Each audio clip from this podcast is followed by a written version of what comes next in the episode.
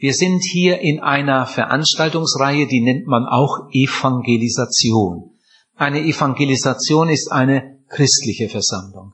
In einer Evangelisation spricht man nicht über Geschäft und Geld und Medizin und Sport und Wetter und was weiß ich was, sondern in einer Evangelisation spricht man über Gott und über den Menschen. Und das habe ich jetzt auch jeden Abend hier getan.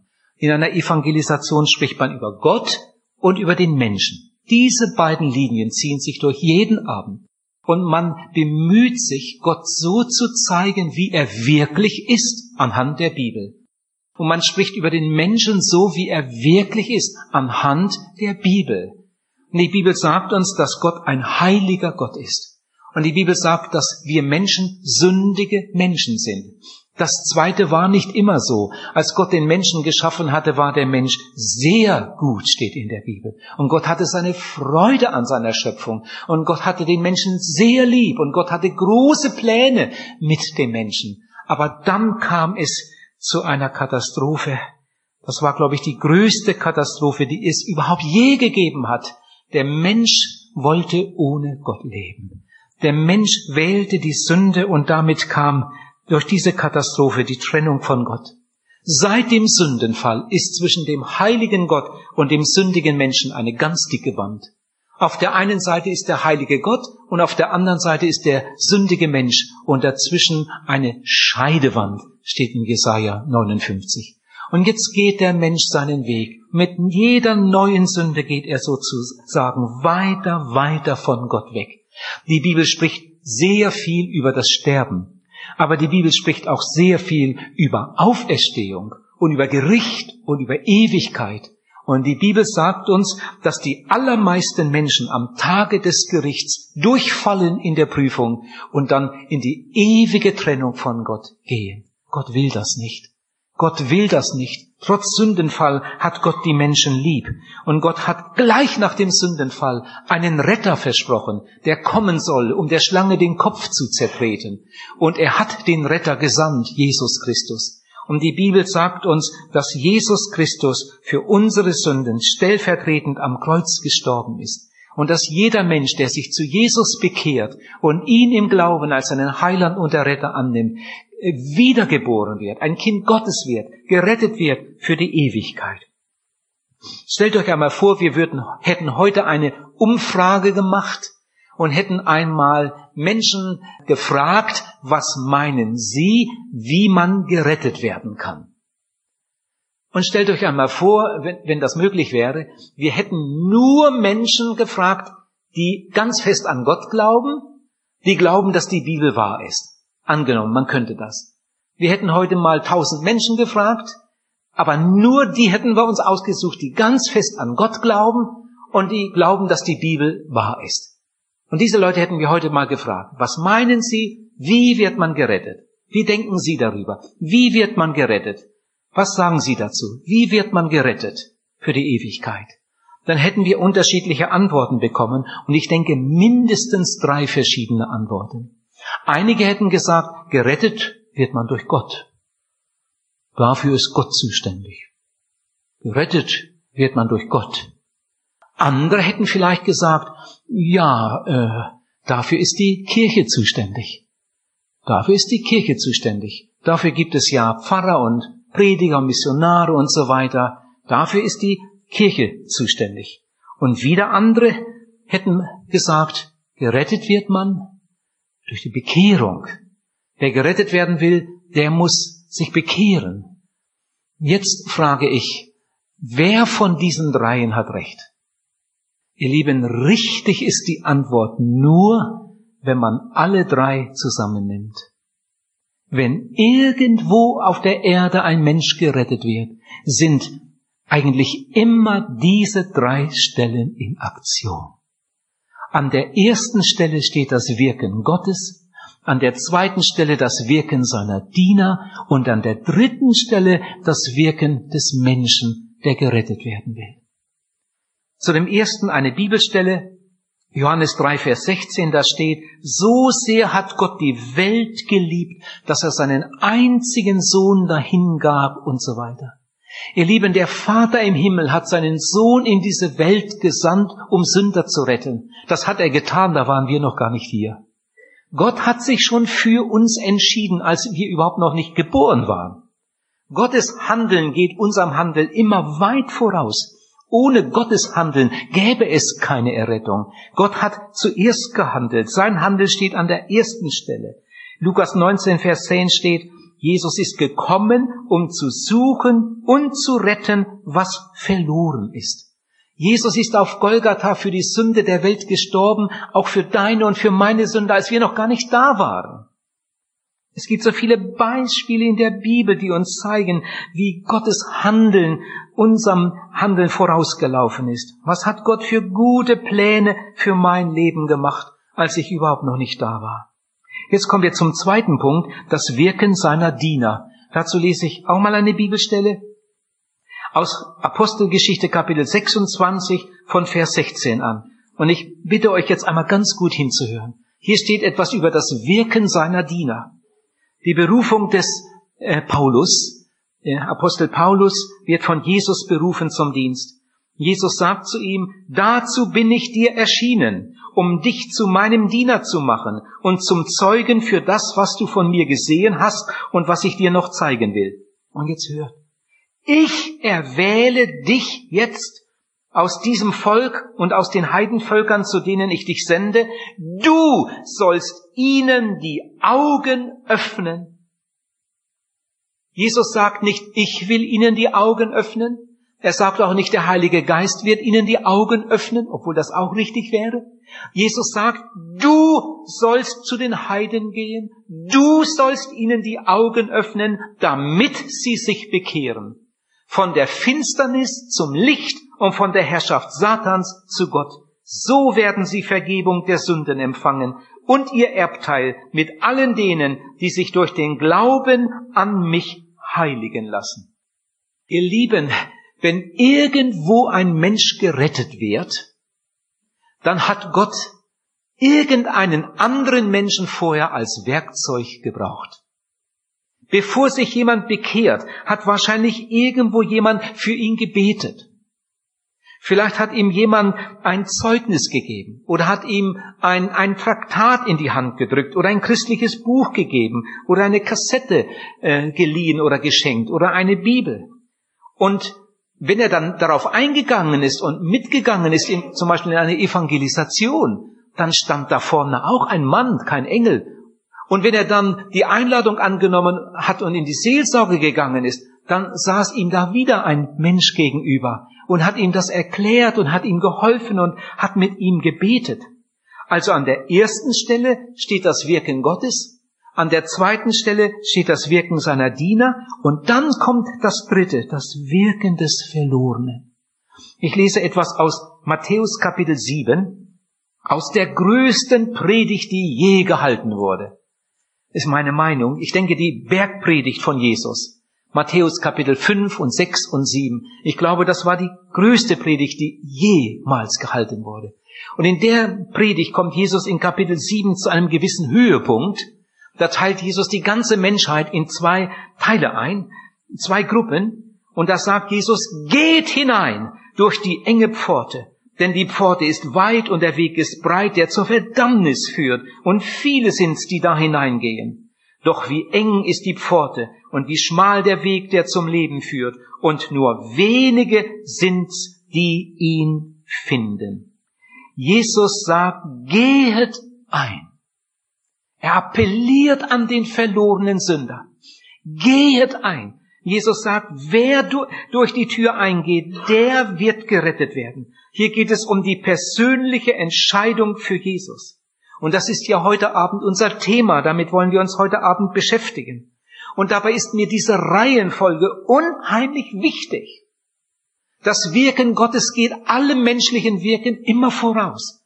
An der ersten Stelle steht das Wirken Gottes, dann kommt das Wirken seiner Diener und dann kommt das Wirken des Verlorenen. Das erste, das Tun Gottes ist geschehen. Klar. Das Wirken seiner Diener? Wahrscheinlich auch in deinem Fall. Und das Dritte, und das ist jetzt die Frage, ob das auch geschehen ist. Ich will nochmal an dieser Reihe langgehen. Erstens das Wirken Gottes und etwas mehr dazu erklären. Das Wirken Gottes ist Liebe. Und jetzt hört einmal diesen Satz. Ich wünschte, der würde sich ganz tief einprägen. Liebe ist eine Tat. Liebe ist keine Philosophie. Liebe ist keine Idee, sondern Liebe ist eine Tat. Jesus hat sich nicht auf den Ölberg gesetzt und gesagt, liebe Leute, ich mag euch, liebe euch, sondern Jesus hat etwas getan. Jesus ist ans Kreuz gegangen. Whitfield sagt, Gott erweist sich in Tatsachen, nicht in Theorien. Liebe ist eine Tat. Golgatha ist Gottes größte Tat. Liebe ist eine Tat. Und jetzt kommen wir wieder zum zweiten zu dem Wirken seiner Diener.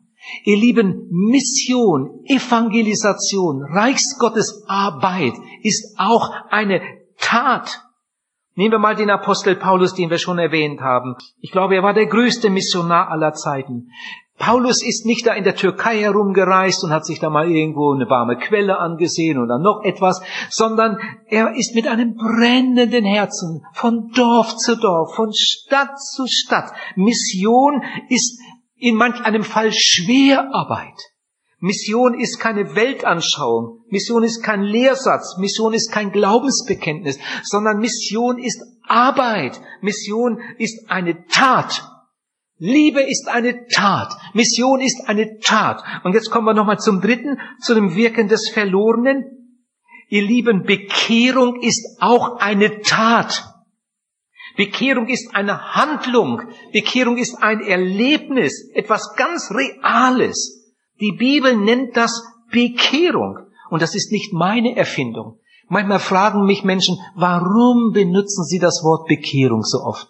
Jetzt war ich dreimal hier und jedes Mal kam das irgendwo vor. Ist das Ihr Lieblingswort oder warum benutzen Sie das Wort Bekehrung so oft? Ihr Lieben, weil die Bibel es so oft benutzt und weil das in der Bibel ein ganz, ganz wichtiges Wort ist. Und das Ereignis, das da beschrieben wird, das ist so notwendig. Wer es nicht erlebt hat, der kann das Reich Gottes überhaupt nicht sehen. Professor Schniewind hat einmal gesagt, das Neue Testament kennt nur eine Predigt, nämlich die Bekehrungspredigt. Im Alten Testament kommt das Wort Bekehrung über hundertmal vor. Im Neuen Testament fast zwanzigmal. Pastor Kemner sagte einmal, du kennst Jesus nur, wenn du in Buße und Bekehrung in ihm das neue Leben gefunden hast. Stell dir einmal vor, da wäre Gott der heilige Gott. Warum ich ein Dreieck aufgemalt habe, das können sich einige wahrscheinlich jetzt schon denken. Ich wollte einfach an den dreieinigen Gott erinnern. Für manche ein großes Problem. Für Moslems ein ganz großes Problem. Aber das hängt mit den vielen Missverständnissen zusammen. Die Bibel spricht von dem Vater im Himmel, und sie spricht von dem Sohn Gottes, der von Ewigkeit war. Und über den Heiligen Geist, den dreieinigen Gott.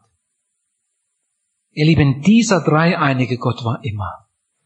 Es gibt Menschen, die meinen, der Vater war immer und Jesus kam dann irgendwann auch noch dazu und, und dann irgendwann kam auch noch der Heilige Geist. Nein, das ist nicht richtig. Der dreieinige Gott war immer. Wir können das nicht begreifen. Es gibt keinen Theologen auf der Welt, der das verstehen kann. Wir reden zwar darüber, ich auch jetzt gerade, aber ich muss sagen, das ist auch für mich ein ganz großes Geheimnis. Wir werden das erst verstehen, wenn wir einmal im Himmel sind. Der Vater ist ohne Anfang und ohne Ende. Der Heilige Geist ist ohne Anfang und ohne Ende. Jesus Christus ist ohne Anfang und ohne Ende. Er war immer. Durch Jesus ist sogar die Welt gemacht. Der dreieinige Gott ist im wahrsten Sinne des Wortes ewig, ohne Anfang, ohne Ende. Alles andere hat einmal angefangen. Es gab nicht immer Engel, die hat Gott gemacht. Das Universum hat Gott geschaffen. Die Sterne, die Erde, die Pflanzen, die Tiere. Und ganz zuletzt hat Gott den Menschen geschaffen. Der Mensch ist das Letzte, das aus der Schöpferhand Gottes hervorgegangen ist. Nach dem Menschen hat Gott nie mehr etwas geschaffen. Seitdem ist er der Erhalter seiner Schöpfung. Stellt euch einmal vor, diese Striche, die ich da jetzt hinmache, das werden Menschen. Da ist Gott und darunter so ein paar Striche. Stellt euch vor, das wären Menschen. Zurzeit haben wir über sechs Milliarden Menschen auf der Erde. Ihr Lieben, alle diese Menschen sind vom Sündenfall her von Gott getrennt. Du musst nicht erst irgendwas Schlimmes tun, um von Gott getrennt zu sein. Wir sind vom Sündenfall her von Gott getrennt. Und wenn irgendein Kind zur Welt kommt, die Bibel sagt, es ist schon in Sünden geboren. Wir sind unter die Sünde verkauft. Wir kommen von sündigen Eltern. Wir sind von Gott getrennt. Und jetzt kommt unsere eigene Sünde noch dazu.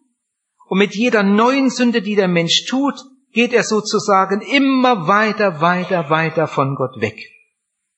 Jetzt mache ich aus diesen Strichen mal Pfeile, die nach unten zeigen. Wir sind alle miteinander in einer von Gott Wegentwicklung. Es gibt Menschen, die haben so große Sünden, da redet die ganze Stadt drüber. Es gibt Menschen, die haben so kleine Sünden, die kann man fast nicht sehen. Es gibt Menschen, die haben so viele Sünden, das geht am Morgen, die sind noch nicht aus dem Haus, haben sie schon dreimal gelogen. Und so geht das dann den ganzen Tag. Und es gibt andere, die sündigen längst nicht so viel wie der Nachbar. Ich weiß, es gibt Unterschiede, es gibt noch viele andere Unterschiede. Der eine ist schwarz, der andere weiß, der andere braun. Mann, Frau, alt, jung, reich, arm, krank, gesund. Der eine hat einen katholischen Hintergrund, der andere kommt aus einer evangelischen Familie, der andere aus einem freikirchlichen Umfeld, der andere kommt aus dem Kommunismus oder Atheismus oder aus dem Islam oder Buddhismus oder Hinduismus oder was weiß ich. Was gibt es nicht für Unterschiede auf der Erde? Gott sieht vom Himmel die Menschen und sagt, es gibt keinen Unterschied. Natürlich sieht Gott, ob jemand schwarz oder weiß ist. Natürlich weiß Gott das. Aber die Hautfarbe ist bei Gott völlig unwichtig. Gott sieht das Herz an. Natürlich sieht Gott den Unterschied der Geschlechter. Und Gott sieht, ob das ein Mann oder eine Frau ist. Aber das ist bei Gott nicht das Entscheidende. Gott sieht das Herz an. Und Gott sagt, es ist kein Unterschied. Sie haben alle gesündigt und sind von der Herrlichkeit Gottes ausgeschlossen. Und so geht der Mensch seinen Weg. Immer weiter von Gott weg. Nun, manche werden getauft, Manche sind gerade auf der Erde, werden sie schon getauft. Neulich sagte mal jemand, Säuglingszwangsbefeuchtung. Man fragt sie gar nicht, man macht das einfach. Und später berufen sie sich darauf und sagen, ich bin doch kein Heide, ich bin getauft. Dann kommt die Konfirmation und dann kommt die Firmung und christliche Trauung und dann bezahlt man seine Kirchensteuer und der eine spielt im Posaunenchor oder hilft in der Kinderarbeit oder spielt die Orgel oder manch einer lernt, äh, studiert sogar Theologie und hält später seine Vorlesungen. Ihr Lieben, es gibt so viele religiöse Praktiken und Aktionen und, und manche davon sind wirklich gut, aber dadurch wird ja kein Mensch gerettet. Dazwischen hockt ja überall die Sünde. In Wirklichkeit ist doch sein Herz genauso weit von Gott weg wie das Herz des anderen. In der Bibel steht geschrieben, durch gute Werke wird kein Mensch selig. Angenommen, dieser Mensch hier, der würde sich jetzt ganz fest vornehmen, von jetzt an will ich nur noch Gutes tun. Nur noch Gutes tun. Das schafft er sowieso nicht. Aber angenommen, er würde es schaffen. Er würde nur noch Gutes tun bis zum letzten Atemzug. Durch diese guten Werke würde er Gott keinen Millimeter näher kommen. Denn seine Sünde trennt ihn von Gott. Er ist schon vom Sündenfall her ein verlorener Mensch. Die Bibel sagt, durch gute Werke wird kein Mensch selig. Nicht um der Werke willen, die wir getan haben. Wir sind von Gott getrennte Menschen und so gehen wir der Ewigkeit entgegen. Irgendwann schlägt das Herz einmal das letzte Mal. Der Mensch geht über die Grenze in die Ewigkeit. Wenn ein Mensch in die Ewigkeit geht, dann nimmt er seine ganze Vergangenheit mit. Wie der Baum fällt, steht in der Bibel, so liegt er. Und wie der Mensch lebt, so stirbt er. Und was er hier anfängt zu sein, das wird er dort ganz sein. Er nimmt sein ganzes Leben mit in die Ewigkeit. Und da wartet er bis zum jüngsten Tag. Es gibt manchmal Menschen, die denken, wenn einer stirbt, dann kommt er sofort in die Hölle. Oder wenn es ein guter Mensch war, kommt er sofort in den Himmel. Ihr Lieben, so lehrt es die Bibel nicht. Der Mensch wartet bis zur Auferstehung. Am jüngsten Tag wird er auferstehen und dann wird er vor dem großen weißen Thron stehen und dann wird er sein Urteil empfangen. Und wenn er unbekehrt und nicht wiedergeboren war, geht er noch einmal über eine Grenze in die ewige Verdammnis, in die ewige Nacht. Und Millionen und Abermillionen Menschen gehen diesen Weg. Sie leben in der Sünde und sterben in der Sünde trotz all ihrer Religion und, und guten Werke. Gott will das aber nicht. Gott hat diese Welt lieb. Gleich nach dem Sündenfall hat Gott gesagt, ich werde etwas tun. Ich werde euch eine Rettung ermöglichen. Der Vater im Himmel hat in seiner großen Liebe das Liebste, das er hatte, seinen Sohn Jesus Christus in diese Welt gesandt. Irgendwo habe ich mal in einer Kinderstunde gefragt, was meint ihr? Wie lange gibt es Jesus schon? Und da hat einer schnell gerechnet und hat gesagt, oh, schon beinahe 2000 Jahre. Äh, und ich habe ihm dann das erklärt, und dann hat er es auch verstanden, dass das eigentlich nicht stimmt. Ihr Lieben, Jesus war schon da, als diese Erde noch gar nicht existierte. Jesus wurde von Maria, der Jungfrau, geboren, ja? Jesus wurde von Maria geboren. Aber Jesus war schon da, als es noch keine Maria gab. Jesus war immer. Vor ungefähr 2000 Jahren hat Jesus diese hohe Stellung von, beim Vater verlassen. In der Bibel steht, er erniedrigte sich selbst und kam in diese Welt. So sehr hat Gott die Welt geliebt, dass er seinen einzigen Sohn gab. Jesus wurde so winzig klein, und er ging in den Leib einer Jungfrau. Und von Maria bekam Jesus dann seinen irdischen Leib.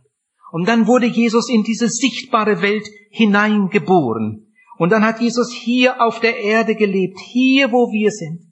Hier hat Jesus gelebt in dieser sündigen Welt. 33,5 Jahre. Er war ein Mann wie irgendein Mann. Er hatte einen Körper wie irgendein Mann. Hier auf der Erde hat Jesus gelebt. Die Bibel nennt ihn Gottes Sohn und Menschensohn. Er war beides. Und so ging Jesus hier über diese Erde. Er hat das Evangelium gepredigt, die beste Botschaft, die es gibt, in diese Welt hineingerufen und Menschen zu sich eingeladen. Ihr Lieben, hört einmal. Jeder Mensch, der über diese Erde geht, sündigt. Jeder. Die Heiligen aller Zeiten waren Sünder. Die Propheten waren Sünder. Die Apostel haben gesündigt. Abraham hat gesündigt. Buddha hat gesündigt. Mohammed hat gesündigt. Maria hat gesündigt. Manche Katholiken gehen fast unter die Decke, wenn man so etwas sagt. Maria war ein Mensch, ein, ein gewöhnlicher Mensch, wie jeder andere Mensch. Gott hat sie ausgesucht, seinen Sohn, seinem Sohn, den irdischen Körper zu geben ihn zu tragen und zu gebären. Eine wunderbare Frau. Aber sie war ein sündiger Mensch, wie jeder andere. Die Bibel sagt doch, alle haben gesündigt. Alle haben gesündigt und sind von der Herrlichkeit Gottes ausgeschlossen. Jesus ist der Einzige, der nie eine Sünde getan hat. Und darum ist Jesus auch der Einzige, der diese Welt retten kann. Ihr Lieben, man darf das fast nicht laut sagen, im Islam gibt es keine Errettung. Im Buddhismus gibt es keine Errettung. Und an welche Religion du jetzt auch denken magst, die sind alle von Menschen ausgedacht. Und manche hatten da die besten Absichten dabei. Aber es sind alles Erfindungen von Menschen. Alle Religionen sind von Menschen ausgedacht. Das Evangelium ist eigentlich keine Religion. Das Evangelium ist ein Geschenk Gottes. Alle Religionen kommen von unten. Das Evangelium kommt von Gott, von oben. Jesus ist der Einzige, der nie eine Sünde getan hat. Darum ist er der Einzige, der diese Welt retten kann. Aber Jesus hat etwas getan. Er hat die Sünde der ganzen Welt auf sich genommen. Und dann ist er mit der Sünde der Welt beladen ans Kreuz gegangen auf Golgatha. Eigentlich müssten wir da angenagelt werden. Und wenn du erst zwölf Jahre alt bist, du, bist, du weißt, ich bin ein Sünder. Unsere älteste Tochter bekehrte sich mit zehn beim Evangelisten Sigmund Schmidt. Ich war damals nicht zu Hause. Als ich nach Hause kam, am Sonntagnachmittag kam mir Karina entgegen und voller Freude, Vati, Vati, ich habe mich heute Morgen bekehrt. Onkel Sigmund hat das so gut erklärt. Und dann bin ich zu ihm gegangen nach der Versammlung. Und dann, ja, da hatte sie sich bekehrt. Und nachher hat mir der Onkel Sigmund gesagt, wenn ich je eine echte Bekehrung erlebt habe, dann heute Morgen. Wie die Kleine das, wie die das erfasst hat. Mit Tränen kam sie in den Seelsorgerraum. Ich möchte mich bekehren. Dann haben sie zusammen gebetet und dann kam Jesus in ihr Herz. Und heute ist ja längst erwachsen, verheiratet, hat drei Kinder. Inzwischen haben sich zwei ihrer Kinder schon bekehrt. Aber damals mit zehn Jahren, da fing Gottes Handeln in ihrem Leben an. Sie hat erkannt, ich bin ein Sünder, aber Jesus ist für meine Sünde ans Kreuz gegangen. Eigentlich müsste ich da hängen, aber Jesus hing da für mich. Jesus ist gestorben auf Golgatha am Kreuz für uns. Dann hat der Vater ihn auferweckt von den Toten, hat ihn zum Retter der Welt bestimmt. Und jetzt sagt Jesus, ich bin die Tür. Wenn jemand durch mich eingeht, wird er gerettet werden. Das ist so einfach, das kann ein Kind verstehen. Ich kann mir nicht vorstellen, dass einer hier ist jetzt in diesem Raum, der das nicht versteht. Vielleicht will jemand es nicht verstehen, das kann sein. In der Bibel steht, dass der Weg zum Heil so einfach ist, dass die Ungebildetsten es verstehen können. Dazu braucht man keine Schulbildung und schon gar keine höhere. Die haben manchmal mehr Probleme damit als die einfachen Leute. Jesus hat nie eine Sünde getan. Aber er hat meine Sünde auf sich genommen und deine auch. Ihr Lieben, theoretisch könnte die ganze Menschheit gerettet werden. Denn Jesus starb nicht nur für besonders ausgesuchte Leute, er starb nicht nur für die Juden oder für die Katholiken oder was weiß ich, sondern Jesus starb für die Welt. Jesus starb für die Welt. Jede Sünde hat er getragen. Theoretisch könnte die ganze Menschheit gerettet werden, weil Jesus dafür bezahlte. Aber die meisten Menschen nehmen das nicht an. Sie leben in der Sünde, sie hören das Evangelium, Manche machen dann noch so ein bisschen frommes Zeug mit, aber sie bekehren sich nicht. Sie gehen nie durch diese Tür. Sie bleiben auf dieser Seite. Und Jesus sagt, der Weg ist breit, der zur Verdammnis führt. Und viele sind es, die da hineingehen. Oh, wie viele Katholiken werden ewig in der Hölle sein. Wie viele Evangelische werden ewig verloren sein.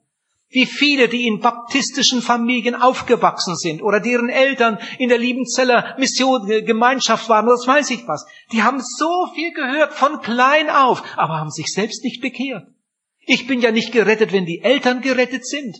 Ich werde doch nicht gerettet, wenn ich neben der Kirche wohne. Ich werde auch nicht gerettet, wenn ich jeden Sonntag hingehe. Ich werde nicht gerettet, wenn ich jeden Morgen in die heilige Messe gehe. Ich werde nicht gerettet, wenn ich getauft und konfirmiert und was weiß ich was werde. Sondern ich werde gerettet, wenn ich diesen Weg verlasse und auf die andere Seite komme.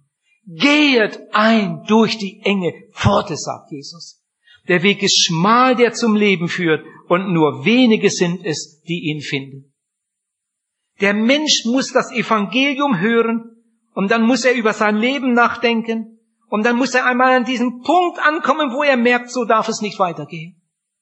Wenn ich so weitergehe und einmal so in die Ewigkeit gehe, gehe ich ewig verloren. Aber wenn ich mit meiner Sünde zu Jesus komme, wenn ich mich bekehre, jetzt versteht jeder auch das Wort bekehren, für meine Ohren eines der schönsten Worte, die es gibt.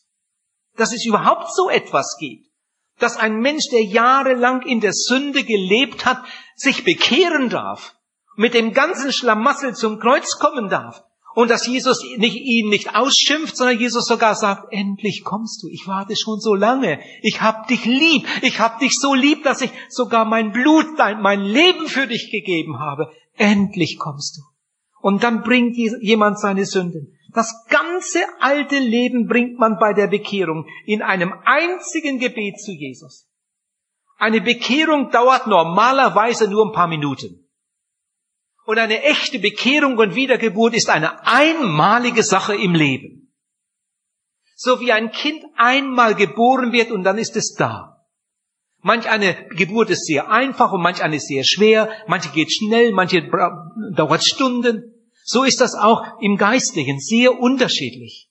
Manch einer hat eine sehr einfache Bekehrung, ein anderer hat große Kämpfe, da gehen manchmal schlaflose Nächte voraus. Aber wenn es dann soweit ist, das Kind kommt und dann ist es da.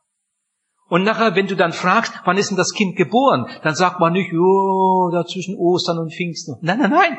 Man sagt ein Datum. Und Mama weiß sogar die Stunde, wann der Kleine das Licht der Welt erblickt hat. Egal, ob das eine lange Vorgeschichte hatte und die Wehen acht Stunden gedauert haben. Irgendwann ist der Punkt und dann ist es da. Ihr Lieben, und genauso ist es im Geistlichen. Was manche Leute hier herum machen, Sie hören noch eine Predigt und soll ich, soll ich nicht und mache ich es jetzt. Und manch einer ist schon halb im Seelsorgerraum, plötzlich dreht er wieder um und, ah, Mensch, und dann geht er doch wieder nach Hause und, und dann hört er noch eine Kassette und dann erlebt er noch einen Abend und, und bis er es dann schließlich wagt. Und wenn du ihn dann fragst, sag, sag mal, wann hast du dich bekehrt? Dann sagt er, Dienstagabend. Die ganze Vorgeschichte ist im Moment nicht so wichtig. Dienstagabend habe ich mich bekehrt. Da kam dieser Punkt, wo er gesagt hat, so und jetzt mache ich's. Und jetzt mache ich's. Und er geht mit seiner Sünde im Gebet zu Jesus, bringt ihm sein ganzes altes Leben wie ein schmutziges Kleid. Ihr Lieben, bei der Bekehrung geht es nicht um einige Sünden. Bei der Bekehrung geht es nicht nur um die Sünden, die du noch weißt. Bei der Bekehrung geht es nicht in erster Linie um die großen Sünden. Das, was du groß nennst und das, was du klein nennst, ist bei Gott vielleicht sogar umgekehrt. Bei der Bekehrung geht es um dein ganzes altes sündiges Leben.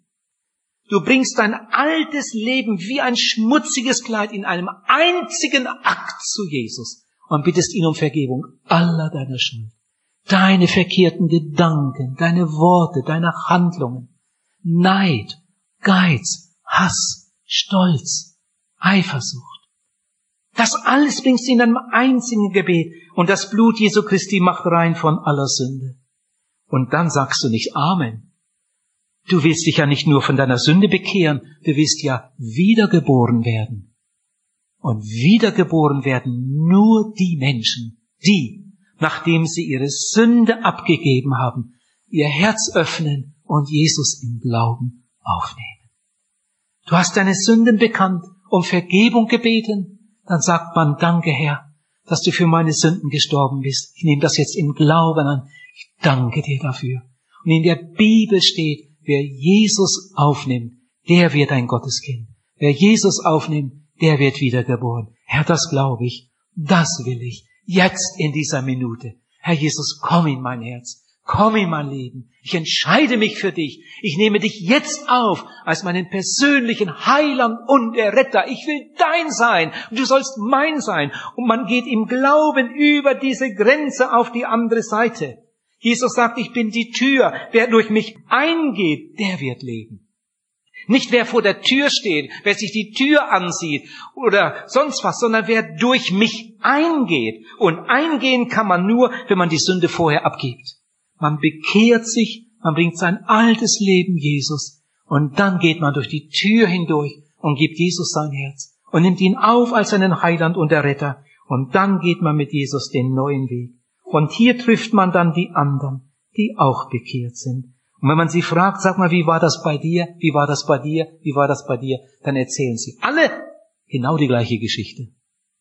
Nun, der eine hat sich auf Knien bekehrt und der andere im Sitzen der andere im Stehen. Der eine hat sich mit Tränen bekehrt, der andere ohne Tränen. Der eine hat sich mit zwölf bekehrt und der andere mit 32. Es gibt Unterschiede. Der eine hat sich in der, im Gemeindehaus bekehrt und der andere irgendwo nach einer Bibelstunde in meinem Hauskreis es gibt viele Unterschiede da, aber die Sache, das, was hier eigentlich abläuft, ist jedes Mal genau dasselbe. Ein Mensch kommt zu Jesus, nicht zu einem Propheten, nicht zu einem Heiligen, nicht zu Maria. Er betet auch nicht zum Vater im Himmel.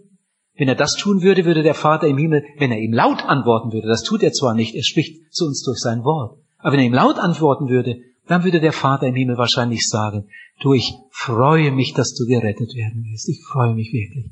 Ich habe dich so lieb. Aber dafür ist mein Sohn zuständig. der wartet. Geh zu Jesus. Wenn ein Mensch gerettet werden will, muss er zu Jesus gehen.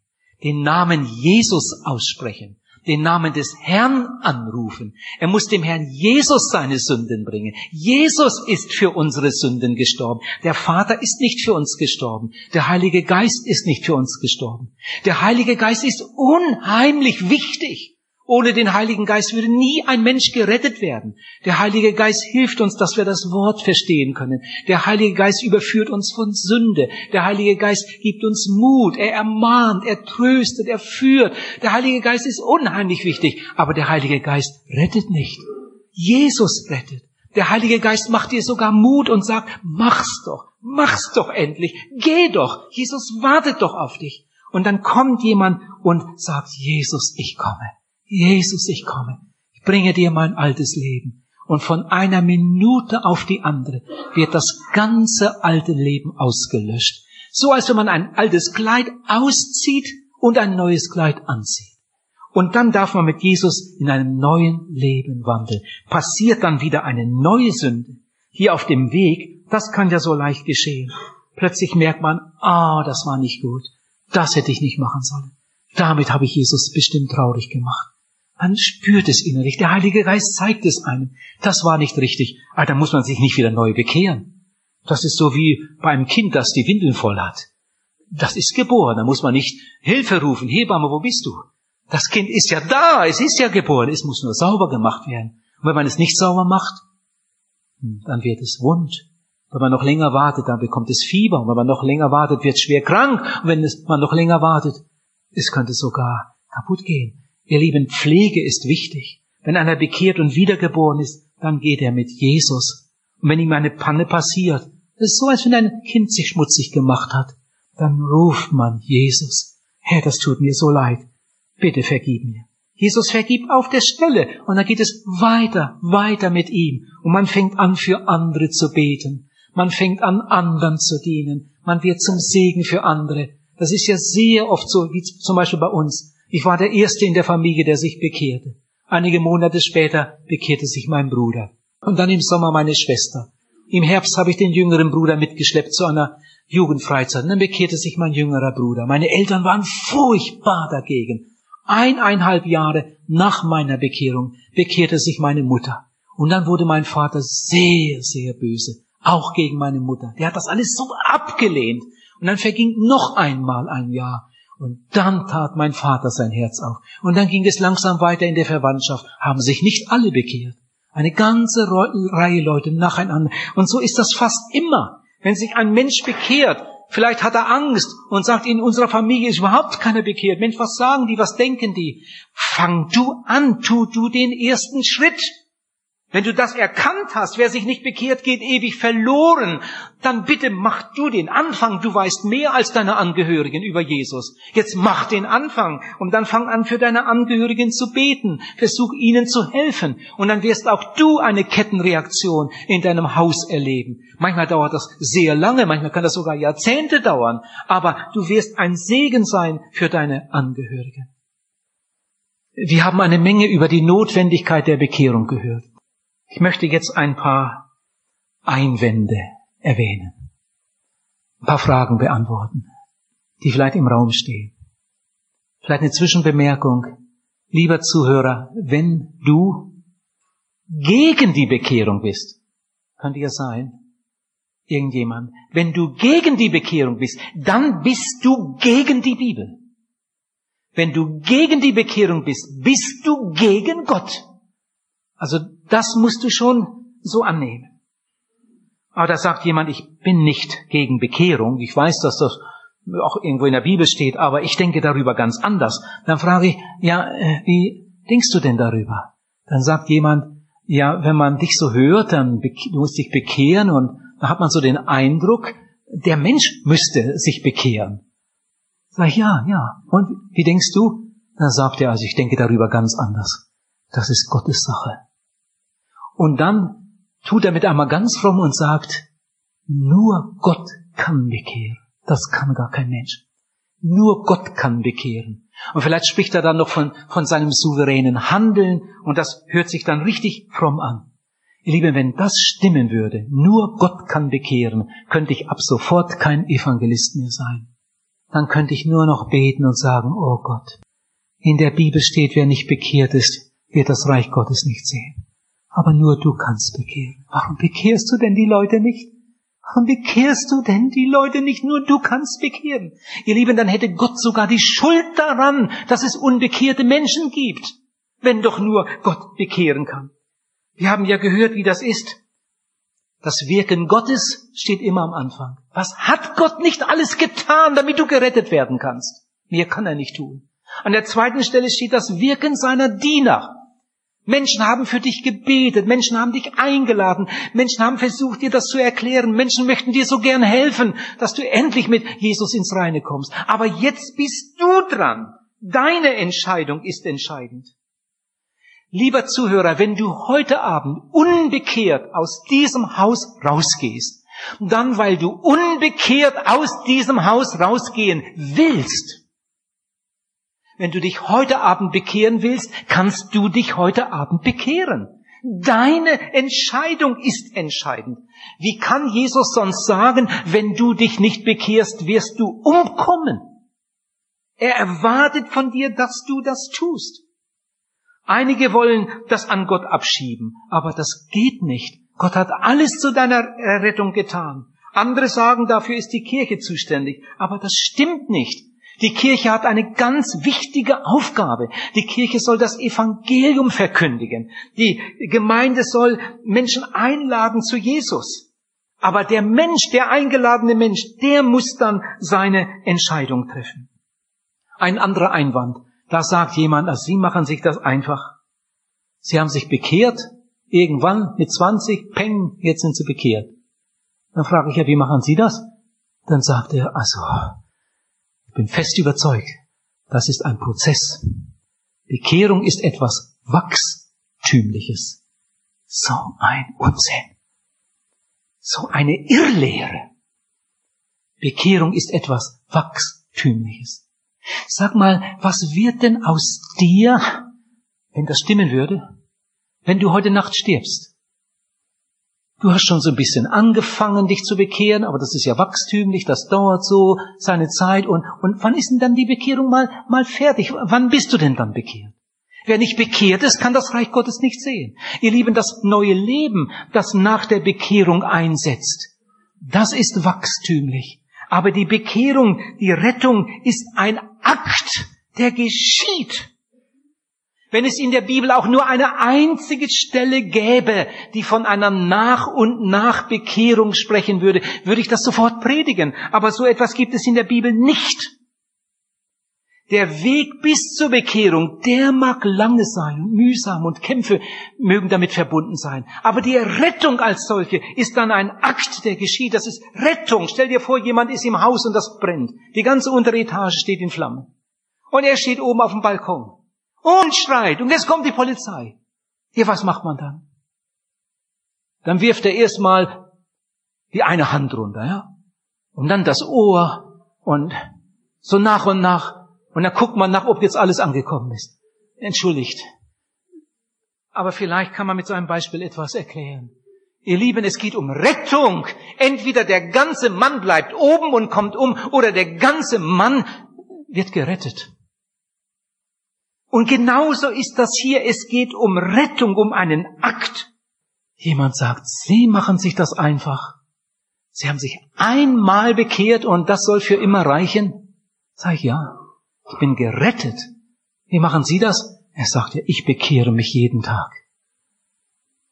Jemand hier, der schon mal sowas gehört hat? Natürlich. Ich bekehre mich jeden Tag. Vielleicht ist sogar jemand hier, der so etwas sagt.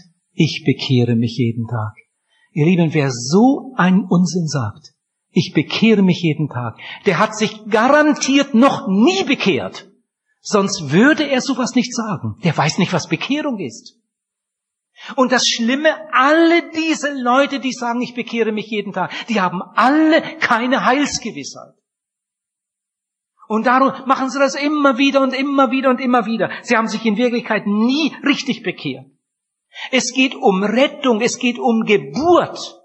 Und so wie eine Geburt, ich sagte es vorhin schon, einmalig ist, sie mag leicht oder schwer, lange dauern oder ganz schnell gehen, aber einmalig ist, so ist auch die Wiedergeburt ein, ein einmaliger Akt, der geschieht und der ist dann abgeschlossen und dann kommt das geistliche Wachstum.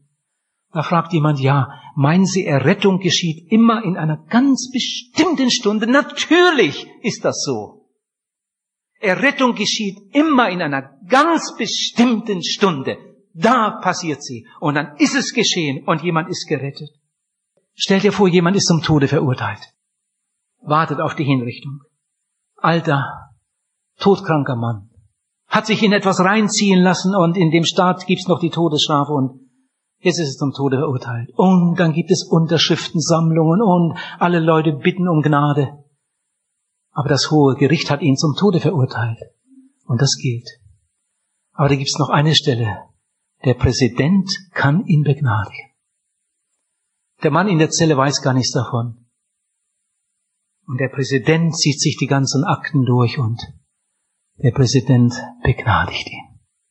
Der Präsident hat sich viel Zeit genommen. Der hat sich drei Tage mit den Akten beschäftigt. Und nach drei Tagen, er hat sogar eine schlaflose Nacht hinter sich gehabt, ist das richtig, wenn ich ihn begnadige? Und dann tut er es. Ist überzeugt in diesem Fall. Der alte, todkranke Mann, der kann auch zu Hause bei seiner Familie sterben. Der wird begnadigt. Und jetzt kommt der Beamte mit dem Begnadigungsschreiben mit dem Schlüssel und die Tür geht auf. Ihr Lieben, da ging eine Menge voraus. Da gingen lange Verhandlungen und Beratungen voraus. Der Präsident hat sich das nicht leicht gemacht. Und dann kommt eine Stunde. Der Präsident sagt, begnadigt. Die Nachricht kommt ins Gefängnis und die Tür geht auf. Ihr Leben, so ist das hier. Der Kampf, der vorausgegangen ist, der mag lange gedauert haben und dann kommt die Stunde und jemand ist gerettet. Immer da habe ich eine Zeltevangelisation gehabt in der Schweiz. Ah, das war gewaltig. In der Allianz. Viele Gemeinden arbeiteten zusammen und viele Menschen kamen zum Glauben. Darunter auch ein Bauer mit seiner Frau und seinem Sohn, der inzwischen schon den großen Hof übernommen hat. Die drei kamen damals zum Glauben. Die Tochter war schon verheiratet und wohnte ein ganzes Stück weg von da und die hatten ein Geschäft, einen eigenen Betrieb. Aber die hat von dieser Evangelisation nichts mitbekommen. Und nach der Evangelisation sind sie dann, haben sich ja öfter gegenseitig besucht und jedes Mal, wenn sie zur Tochter kamen, haben sie eine Kassette mitgenommen. Und dazwischen lagen oft Wochen oder Monate und dann bekam die Tochter wieder eine Kassette. Und dann hat sie alle Kassetten zu Hause gehört. So nach und nach hat sie die ganze Evangelisation auch mitbekommen. Und dann, inzwischen war viel Zeit vergangen, kam ich wieder in die Schweiz zu einer Zeltevangelisation, aber ganz woanders. Und dann haben sie ihre Tochter eingeladen. Komm doch einmal. Da ist wieder so etwas wie bei uns damals und die Tochter war sowieso aufgewühlt, das, was sie da alles gehört und vernommen hatte. Und dann fuhr sie 60 Kilometer, die Tochter, die Eltern kamen von der anderen Seite und dann trafen sie sich da, saßen zusammen im Zelt. Vater, Mutter, Sohn und seine Frau und die Tochter. Und dann hat sie die Predigt gehört, aber hat sich nicht bekehrt. Ein paar Abende später war sie wieder da, hörte die zweite Predigt, aber hat sich nicht bekehrt. Ein paar Abende später kam sie wieder, 60 Kilometer gefahren und saß da. Und an dem Abend hat sie gesagt, jetzt mach ich's. Ihr Lieben, wann wurde die Tochter gerettet? Bei der ersten Kassette? Oder bei der zweiten? Oder bei der fünften oder bei der zwölften? Wann wurde sie gerettet? Am ersten Abend oder am zweiten Abend? Vor der Predigt oder nach der Predigt? Ihr Lieben, sie wurde gerettet nach dem Seelsorgegespräch, nachdem ich alles erklärt hatte und gefragt habe, haben Sie es verstanden? Wollen Sie es? Meinen Sie es ehrlich? Ja, dann wollen wir zusammen beten. Und dann kam es zum ersten Mal über ihre Lippen. Herr Jesus, ich komme zu dir. Ich bringe dir mein altes Leben. Bitte vergib mir. Meine Kindheit, meine Jugend, meine ganze Vergangenheit. Und da flossen sogar Tränen an dem Abend. Und die Tochter übergab ihr Leben Jesus. Und seitdem darf sie mit Jesus in einem ganz neuen Leben wandeln. Manchmal sagen, fragen Leute, aber sag mal, gibt es nicht Kinder, die einfach so in den Glauben hineinwachsen? die keine Bekehrung erlebt haben, aber einfach so von klein auf immer mitgenommen wurden, das alles gehört haben und das auch glauben und ihr Tischgebet und Abendgebet beten und einfach so in den Glauben hineinwachsen. Gibt es das nicht? Kinder, die einfach so in den Glauben hineinwachsen. Ihr Lieben, sowas gibt es nicht. Wenn es sowas gäbe, müsste man die Bibel umschreiben. Unsere Kinder sind genauso verloren wie jeder andere Mensch. Und ein Kind ist nicht gerettet, weil die Eltern gläubig sind oder weil die Eltern das so schön erklärt haben und weil das Kind immer so schön still gesessen und mitgemacht und zugehört und die Hände gefaltet hat und glaubt, dass es einen Heiland gibt. Es wird doch niemand gesund, weil er glaubt, dass es einen Doktor gibt. Sondern wenn er gesund werden will, dann muss er sich behandeln lassen. Der kann neben dem Doktor wohnen, der kann sogar selbst Medizin studieren und wird nicht gesund. Er muss sich behandeln lassen. Und so ist das auch hier. Nachdem das Kind das alles gehört hat, muss das Kind irgendwann einmal an den Punkt kommen, wo es merkt, es gibt Verlorene und Gerettete. Und von Natur sind alle verloren. Ich auch. Gerettet ist der, wird der, der mit seiner Sünde zu Jesus kommt, mit seinem alten Leben, mit seinem Herzen und dass Jesus sagt und dann Jesus aufnimmt in sein Herz als einen Heiland und Erretter. Und dann weiß das Kind, es gibt Menschen, die haben Jesus noch nicht aufgenommen und es gibt Menschen, die haben Jesus aufgenommen. Und ich habe Jesus aufgenommen. Jesus wohnt in mir. Manchmal kommt da die Frage, ja, und von welchem Alter an ist ein Kind reif? Das ist unterschiedlich. Das ist ganz unterschiedlich. Wenn das Gewissen erwacht, die Zeit der Unwissenheit, die übersieht der Herr. Du musst dir kein schweres Herz machen, wenn dein Kind mit drei Jahren ertrinkt und es war noch gar nicht bekehrt. Die Zeit der Unwissenheit übersieht der Herr. Aber die Zeit der Unwissenheit ist gar nicht so lang. Das dauert gar nicht so lang und dann erwacht das Gewissen und dann kommt das Verständnis. Das Kind versteht immer mehr, immer mehr. Der Heilige Geist kommt, es kommt Sündenerkenntnis kommt eine Botschaft und das Kind hört von Jesus, von Golgatha und versteht. Das Verständnis muss natürlich erst einmal da sein.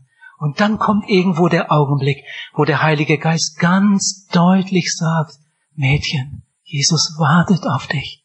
Junge, Jesus wartet auf dich. Gib ihm dein Herz. Und wenn das Kind sich dann nicht bekehrt, und wenn es erst zwölf Jahre alt ist und am nächsten Tag wird es überfahren, ich glaube, dieses Kind ist verloren in alle Ewigkeit. Jesus hat es gerufen, vielleicht schon 15 Mal, und es hat einfach nicht gewollt. Er nicht will, der kann auch nicht gerettet werden. Muss man das Datum wissen? So etwas habe ich noch nie gesagt. Also wenn man das Datum wissen müsste, dann wäre ich auch nicht bekehrt. Ich weiß das Datum von meiner Bekehrung nicht. Ich habe mir das damals nicht gemerkt. Wenn du meine Frau gefragt hättest, bist du bekehrt? sie gesagt, ja. Ist er wiedergeboren? Ja. Sag, wann hast du dich bekehrt? Mit 17. Sonntag oder Montag oder Dienstag? Hätte sie gesagt, ich weiß es nicht. Sie hat sich das nicht so genau gemerkt. Das war im Zuge einer Evangelisation. Sie hat sich das Datum damals nicht aufgeschrieben. Sie kann nicht einmal den Wochentag genau bestimmen. Das war eine mehrwöchige Evangelisation und da in der Mitte irgendwo war der Abend. Da hat sie sich bekehrt. Da gingen große Kämpfe voraus. Sie hatte nicht den Mut, in die Seelsorge zu gehen. Sie wollte das allein machen. Jeden Abend nach der Predigt ist sie nach Hause in ihr Zimmer, hat sich hingekniet und gebetet, lieber Heiland, vergib mir und nimm mich an. Und am anderen Tag waren die Zweifel wieder da und dann hat sie es wieder probiert und wieder probiert. Das war ein langer Kampf, bis sie dann endlich zur Heilsgewissheit kam. Das ist ja oft so eine Not, dass Menschen das Angebot der Seelsorge nicht annehmen wollen. Warum lege ich so großen Wert auf die Seelsorge? Ihr Lieben, ich bin nicht der Meinung, dass ich ein besonders wichtiger Seelsorger wäre. Da kann dir auch ein anderer bei helfen. Aber ich glaube, wenn man die Möglichkeit hat, in die Seelsorge zu gehen, dann sollte man das tun. Und mit einem Menschen sprechen, der sich auskennt, der sich auf dem Gebiet auskennt. Warum rufen wir eine Hebamme, wenn es zur Geburt kommt? Ich kann mir kaum eine Frau stellen, vorstellen, die, äh, wenn sie ganz kurz vor der Geburt ist und die Hebamme ist schon da oder ein Arzt ist da, die dann sagt, ach Herr Doktor, gehen Sie mal nach Hause. Hebamme, Sie können nach Hause gehen, das schaffe ich schon alleine. Kann ich mir fast nicht vorstellen. Vielleicht würde sie es alleine schaffen. Ab und zu wird mal ein Kind geboren ohne Hebamme. Ab und zu, aber selten. Meist ist Hilfe da. Und wenn keine Hebamme, dann vielleicht jemand, der sich sonst auskennt. Und man ist froh, wenn jemand da ist, der sich auskennt. Es kann Komplikationen geben und dann, dann braucht man Hilfe. Ihr Lieben, und genauso ist das im Geistlichen. Mensch, wenn jemand da ist, der sich auskennt und dir sagen kann, du, so und so macht man das. Komm, ich helfe dir dabei. Er hilft dir vielleicht sogar beim Beten. Da kannst du doch nur froh sein. Wie viele Menschen, die so stolz und überlegen sagen, das kann ich auch alleine, da brauche ich den nicht. Gott macht schon mit seinen Stolz nicht mit. Die kämpfen und kämpfen. Es gibt Leute, die haben sich schon 15 Mal zu Hause bekehrt und sind immer noch nicht bekehrt, haben keine Heilsgewissheit, weil sie irgendwie immer in diesem Prozess stecken geblieben sind und nie zu einem wirklichen Durchbruch gekommen sind. Bekehre dich heute, wenn du das noch nicht gemacht hast, dann bist du sicher.